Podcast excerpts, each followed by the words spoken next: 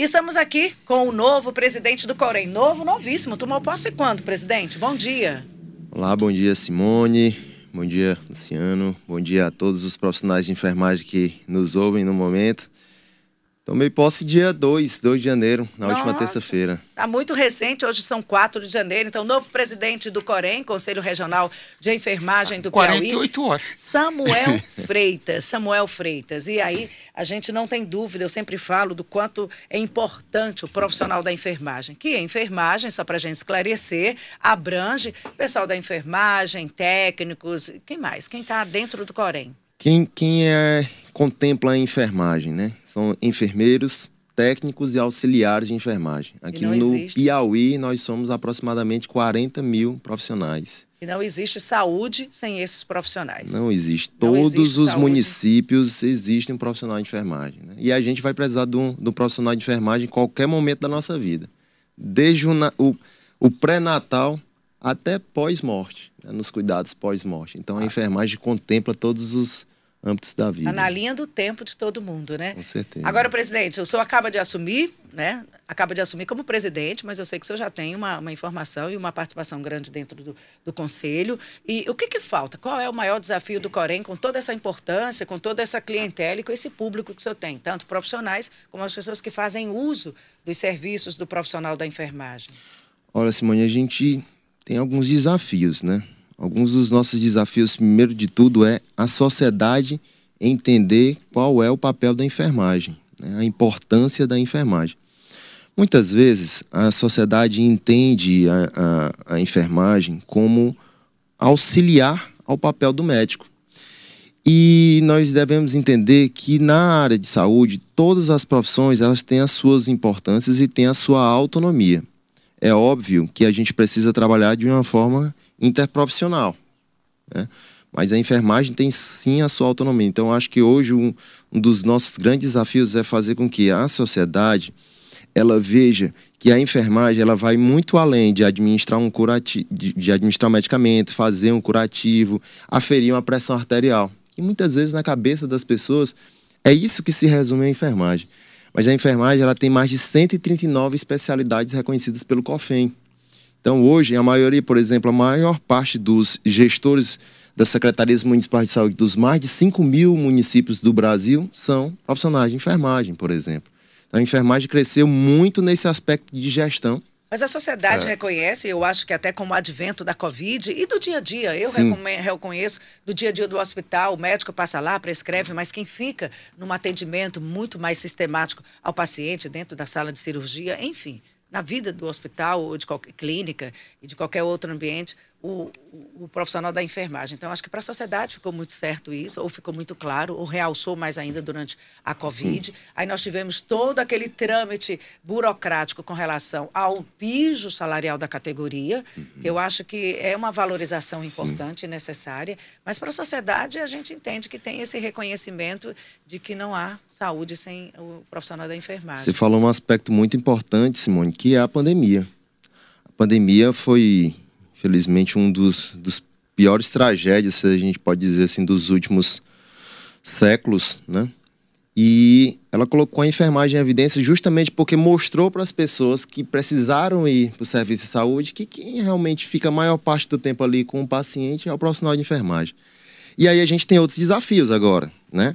Que são a questão da representatividade política.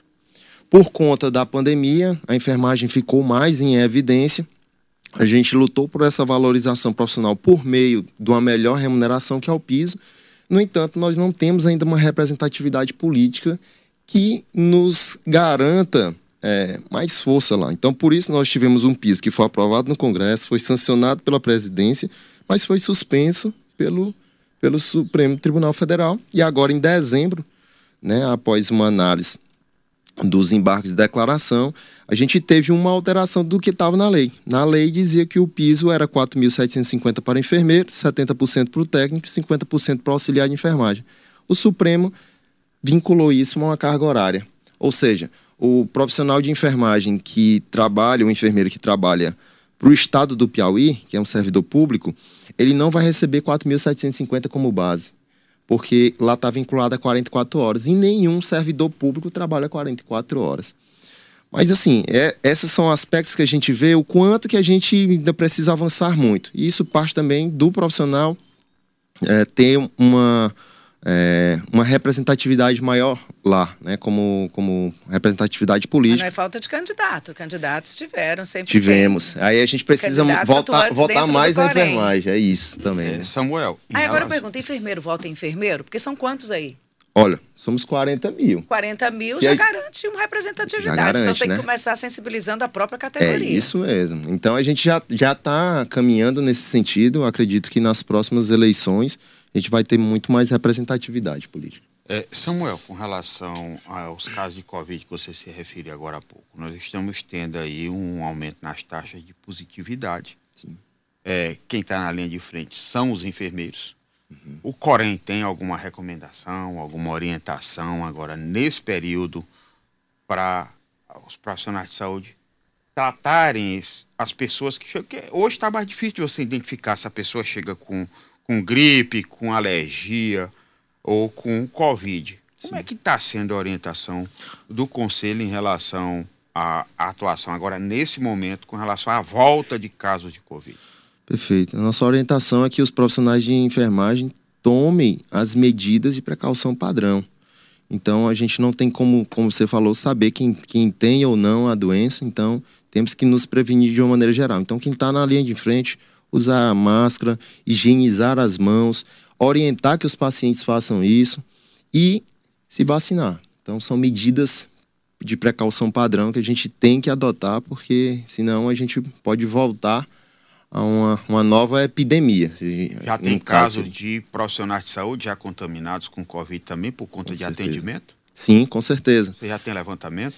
A gente não tem um número exato ainda, até porque é difícil mensurar isso em relação à categoria. Nós tivemos profissionais aqui, inclusive do Hospital do Buenos Aires, que as, as, visitas Fechou ficaram suspensas. Surto, porque né? alguns Foi profissionais... Monte Castelo e Buenos Aires. Buenos Aires. Dois, né? dois hospitais que fecharam parcialmente por conta de casos de Covid. E, e até limitar a questão de visita aos pacientes. Né? São algumas medidas que são tomadas quando nós temos surtos de algumas doenças transmissíveis, como a Covid. Nós estamos aqui conversando com o enfermeiro Samuel Freitas, que é o presidente recém-possado, tomou posse há dois dias do Conselho Regional de Enfermagem do Piauí.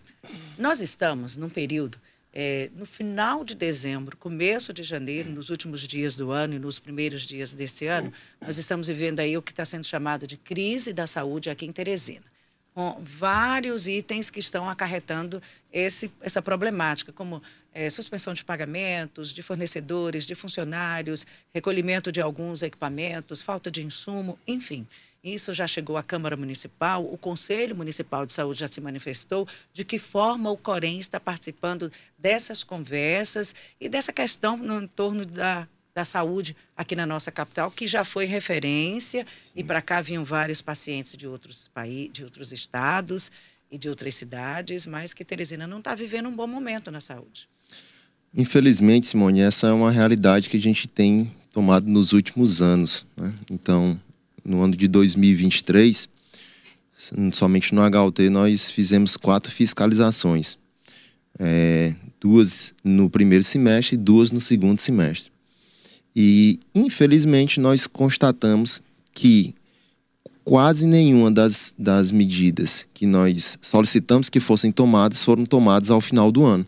Então, os problemas, por exemplo, no HUT, que é o maior hospital do, do município, são problemas de falta de insumos, problemas de sobrecarga dos profissionais. A gente tem um déficit de profissionais de enfermagem e isso acaba sobrecarregando e problemas estruturais também. Então, todos esses aspectos, eles causam uma insegurança técnica para o profissional de enfermagem e para os outros profissionais de uma maneira geral. Né? E isso vai ter uma repercussão na segurança do paciente. Então, esses pacientes eles vão ser assistidos sem medicamentos e materiais adequados, sem a, um, com um profissional de enfermagem que muitas vezes já vai estar sobrecarregado, e com problemas estruturais. E desses problemas estruturais a gente tem até o básico que é em Teresina, que é a questão de climatização. Agora a gente está com a temperatura mais amena. Eu tomei conhecimento que tem mais de um mês que o ar-condicionado da UTI do hospital não está funcionando. Então, pregaram até um, um, recado lá para o paciente, os familiares do paciente levar ventilador e água gelada para quem for acompanhante, porque lá não tem mais ar-condicionado na UTI. Situação extrema, né? na unidade mais complexa do estabelecimento de saúde. Então, as nossas medidas, elas, elas são escalonadas. Então, inicialmente vem um processo de fiscalização, a gente dá um, um prazo para que sejam tomadas algumas medidas e pode ser chegada até uma medida extrema, como ocorreu, não sei se vocês se lembram, no início do ano passado, na maternidade Cianca, que é a maternidade Val Ferraz, onde houve uma interdição, infelizmente, do centro cirúrgico à época. A minha fala aqui não é dizer que nós vamos interditar o HUT, porque essa é uma medida extrema e ela só é tomada quando nós temos uma análise do risco-benefício, onde o risco de estar funcionando é muito maior do que o benefício. Não é isso que a gente está querendo interditar. Nós queremos sim que a fundação apresente as soluções para as tratativas. Mas se chegou a conversar com a fundação e por que que tudo isso está acontecendo? É falta de dinheiro? Olha, nos, nas respostas que nós temos não, não é mencionada a questão financeira. Né? Sempre é solicitado mais prazo, algumas medidas são tomadas de maneira é, não completa, não, não acaba solucionando de uma maneira é, que nós gostaríamos. O que a gente percebe de fato é uma, uma ingerência. Então não é falta de dinheiro, é falta de uma boa gestão. Eu acredito, Teresina tem uma peculiaridade, né? Teresina acaba absorvendo pacientes de vários municípios. Esse é um aspecto que a gente tem que, que reservar. Teresina, de fato, precisaria de mais recursos de contrapartida do Estado e de outros municípios. Esse é, esse é ponto. Mas isso já acontecia antes em outras gestões. Acontece que nessa gestão, o que eu vejo é que está acontecendo uma, uma dificuldade de gerir esses recursos de gerir esses recursos. Eu acho que de diálogo também. Eu acho que eu, a própria situação que está acontecendo nos últimos dias na Câmara Municipal aqui de Teresina, isso é, é reflexo de uma falta de diálogo. É, então a gente tem uma dificuldade, inclusive, de ter um diálogo de uma simples reunião com a Fundação Municipal de Saúde. Então você falou aí, não é falta de dinheiro, aí, né? Porque se imagina, se não dá para comprar insumo ou pagar o pessoal, você imagina, ó, então não deve ter dinheiro. Só disse que o problema não é dinheiro. Aí já vamos para um outro lado que é a gestão. E aí aqui eu abro um parênteses dizendo que algumas mudanças já aconteceram internamente na Fundação Municipal de Saúde, inclusive com a troca da gerência financeira da fundação. Né? A pessoa que tinha sido retirada em novembro voltou a assumir o cargo, então está tendo uma movimentação de gestão de pessoal dentro da, da, Fundação Municipal de Saúde, inclusive com a gerência de financiamento, né? a gerência financeira, que é o coração. Né? A gente pensa tudo é tudo precisa de dinheiro para se trabalhar, então é, é um dos cargos que realmente teve uma mudança nos últimos dias. Presidente, nós temos perguntas aqui dos nossos ouvintes e aqui eu já repasso para o senhor algumas perguntas que chegaram. Essa aqui foi por meio de áudio. Foi o Manuel que enviou. A pergunta que eu faço para o presidente do Corém é o que é que ele acha sobre as cooperativas de enfermagem que colocam os enfermeiros como se fossem associados dentro da cooperativa e justamente para que possam fazer é, contratos com empresários do, do ramo hospitalar oferecendo salário mais baixo, sem carteira assinada, sem 13 terceiro, sem FGTS. E dessa forma eles é, é, é uma estratégia que eles, que eles usam para não, não contemplar o piso nacional da enfermagem. Né? É uma prática que, de certa forma, ela evita deles estarem pagando os direitos trabalhistas conforme CLT. O que é que ele acha disso? Acha que isso aí não poderia ser, ser fiscalizado e proibido? O Manuel falando dessa, né, dessa forma de contratação, digamos Isso. assim.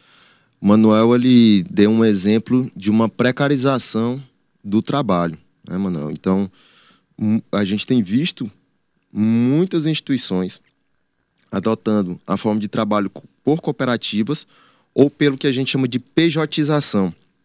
O profissional de enfermagem, ele cria uma empresa e o vínculo dele com o estabelecimento é de contrato entre empresas, pessoas jurídicas. Com isso, ele, esse profissional certamente ele perde muito, porque ele não vai ter amparo das leis trabalhistas. Ali vai ser de empresa para empresa. Então ele acaba perdendo alguns direitos. Então, nós não recomendamos de forma alguma. Nós estamos fiscalizando também alguns serviços de saúde que estão substituindo profissionais de enfermagem, por exemplo, do centro cirúrgico, por instrumentadores cirúrgicos. E o que é que acontece? O instrumentador cirúrgico, ele não é uma profissão regulamentada no nosso país. Lá nós temos na classificação brasileira de ocupações, CBO, nós temos um instrumentador cirúrgico vinculado a um profissional de enfermagem. Logo, para eu ser instrumentador cirúrgico, eu tenho que ser profissional de enfermagem. Então, esse profissional deveria estar recebendo piso. Então, essas são algumas das artimanhas que alguns estabelecimentos estão fazendo para não pagar o piso. E nós estamos vigilantes e estamos acompanhando. Agora, Simone, eu queria aproveitar esse espaço para até esclarecer algo que é muito importante. Que acontece essa dúvida não só na enfermagem, mas na fisioterapia, na medicina e em outras classes. Nós temos a função do conselho e nós temos a função dos sindicatos também. Esse papel de fiscalização trabalhista em relação à carga horária e salários é um papel dos sindicatos. É óbvio, a, a função do, do conselho ela é de fiscalizar o exercício profissional, se o profissional está habilitado, se aquele estabelecimento de saúde ele traz as condições mínimas para aquele profissional executar a sua profissão. É óbvio que o conselho está muito preocupado com a questão da carga horária e questões salariais. Mas essa é uma função que muitas vezes é cobrada injustamente do conselho e que o conselho muitas vezes já acionou na justiça e o juiz lá diz, olha, isso aqui não é... Mas não o conselho é... dialoga com o sindicato Com ou certeza. aciona o sindicato Sim, nesses casos? Sim, e a gente tenta trabalhar em conjunto. Né? E nessa, nessa nova gestão... Mas não é a competência legal do conselho. Não, às vezes é é uma, é uma situa- situação limite. Mas o conselho, sim, ele acompanha. Porque se, por exemplo, eu tenho lá na escala do serviço de enfermagem profissionais que não são da enfermagem, isso já é uma questão que, que é do conselho, sim. São essas questões de agressão a profissionais de saúde que a gente tem ouvido tá, tão- estão Sim. cada vez mais frequentes. Sim. É, é um papel do conselho, porque a gente de vez em quando ouve um paciente mais exaltado ou porque demorou mais a ser atendido, termina partindo para cima do profissional, agredindo, quando não é verbal, até fisicamente. Sim. Aí, nesse caso, nós temos a figura dos desagravos públicos. Quando o profissional ele é, desa ele é desagravado, ou seja, quando ele é agredido fisicamente, verbalmente, né? ou a própria enfermagem como um todo, nós temos uma figura lá do desagravo público, que é, é, a gente abre um processo de investigação para verificar o que aconteceu e a gente faz uma, uma sessão para, naquele mesmo local onde aconteceu, nós fazemos uma sessão para restabelecer a ordem ali. Isso acontece em outras categorias, como por exemplo acontece na OAB. Mas paralelo a isso, nós orientamos, acompanhamos o profissional para que ele se sentir necessário, é, acione, eu faço um boletim de ocorrência, Seria uma acione. questão pessoal mais. Justamente, porque aí foge da seara do conselho. Eu Aí eu queria- vou fazer uma pergunta para contrapor a do Luciano. Tem situações realmente que o paciente se exalta, inclusive nem pode. Agressão a qualquer, Sim. qualquer servidor público é crime e a gente sabe que isso não pode acontecer. Agora eu vou ver um outro lado da moeda também. Sim. É, quando esse profissional não atende a contento um paciente que já está de uma forma debilitado, já está de uma forma desgastado, você sabe que a saúde ou a falta da saúde, a doença traz um desgaste físico, mental, psicológico, uma fragilidade em todos os sentidos. E quando o erro ou a falta de um atendimento digno e qualificado é por parte do profissional de saúde. Nesse caso, nós temos a figura do processo ético. Então, o profissional de enfermagem que ele sair da linha ou tiver algum indício que ele sair da linha, que ele infringiu o código de proce- o processo ético, ele pode ser denunciado. Nós temos o caminho que é o da ouvidoria, que está no nosso site, que é o corem-pi.org.br. Tem um link lá da ouvidoria, bem acessível, e aí pode ser denunciado. Essa denúncia pode ser inclusive anônimo. Então esse profissional ele vai passar por uma câmara de ética que vai verificar essa situação e ele vai ter, se for admitido o processo, todo um amplo direito de defesa. O papel do conselho é também proteger a sociedade dos maus Tem profissionais. Tem casos de, de, de, de, servidores ou de profissionais que foram afastados ou foram punidos por um, não sei se, eu não, não chega a agredir, mas quando é, muitas vezes, é até difícil de você identificar, porque é uma omissão no atendimento, Sim. sabe? É uma limitação no atendimento, que não é nem, que é muito abstrato, até mesmo para você é, é, é, denunciar. É, nós temos casos, sim, é, como acontece em qualquer lugar, né? tem uns, os bons e os maus profissionais. Sim, Mas isso, radialista. Isso.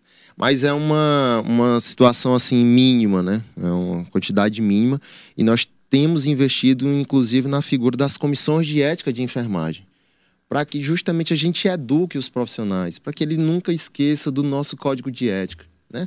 Sempre costumo dizer, o profissional de enfermagem que ele anda ali com o código de ética do seu lado, ele vai passar ileso sem ter problema nenhum. Porque ele não vai agredir ninguém e também não vai deixar ser agredido, né? Ou omitir uma, um socorro. Sim, não ser negligente, não ser imprudente, não ser né, imperito. Samuel, eu queria voltar a tocar no assunto lá do HUT, que é o principal hospital da cidade, do estado, aliás.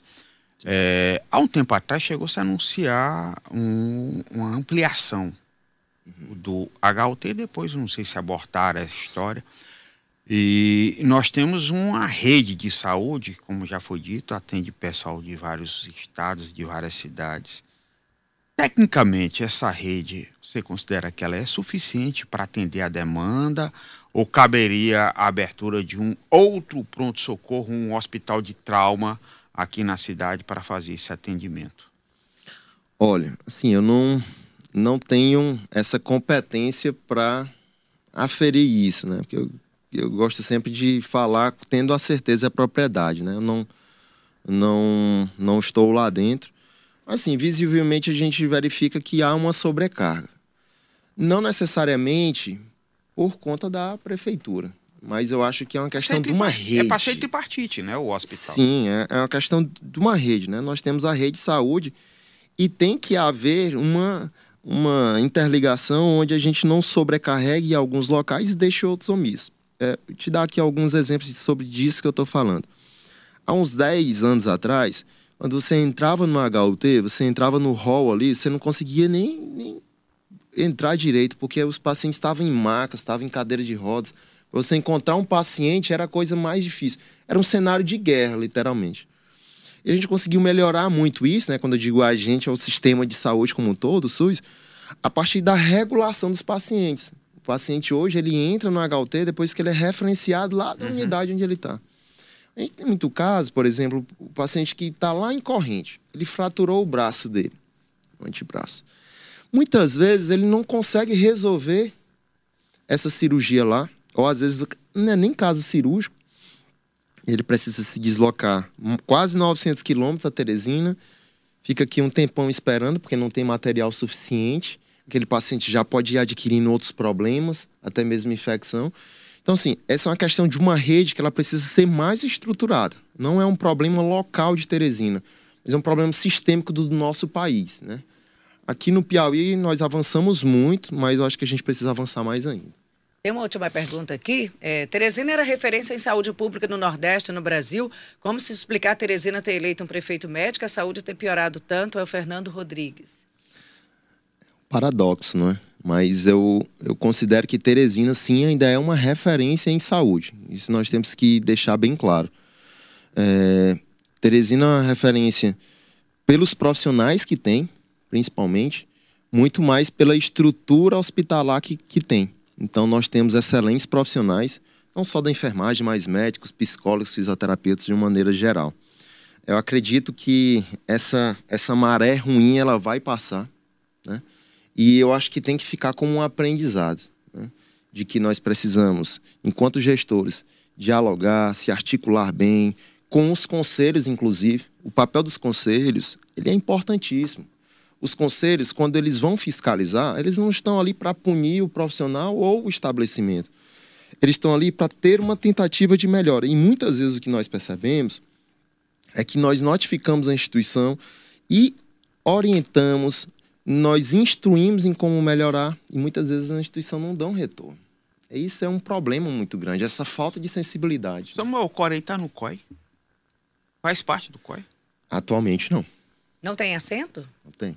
Então, assim, a maior categoria. Nem no COI do, do Estado, nem no da Prefeitura? Não. Gente, o COI é o comitê que monitora né, os casos de Covid, tanto no Estado quanto na Prefeitura de Teresina. Infelizmente, não. E é a maior categoria profissional do Estado. É o maior conselho do nosso Estado. Né? Somos 40 mil profissionais. Se nós fôssemos um município, só os profissionais de enfermagem, nós teríamos o décimo maior município do Mas Estado. Qual a Só razão para não estar fazendo parte desse comitê? Eu acho que a gente tem uma questão Tem um cultural. argumento, tem alguma- É uma questão cultural de que, culturalmente, a enfermagem, há algum tempo atrás, ela não era vista nem ouvida. E é um processo que a gente está começando a melhorar. É desse reconhecimento que o senhor falava aí, que é o Sim, grande sim, desafio. sim. E com certeza nessa gestão nós vamos lutar por isso. Por essa representatividade nos meios de discussão né, da saúde como um todo. E tem que passar pela enfermagem. Oito horas, agradecemos aqui a entrevista e desejamos o senhor assim, um. Quanto- É quanto tempo da Três anos. gestão? Três, de- três anos de gestão, à frente do Conselho Regional de Enfermagem, o enfermeiro Samuel Freitas, que tomou posse há pelo menos dois dias. Obrigado pela entrevista e um ano de 2024 com muitas coisas boas. Amém. Muito Boa obrigado sorte, pelo viu, que espaço. você vai precisar. Muito obrigado.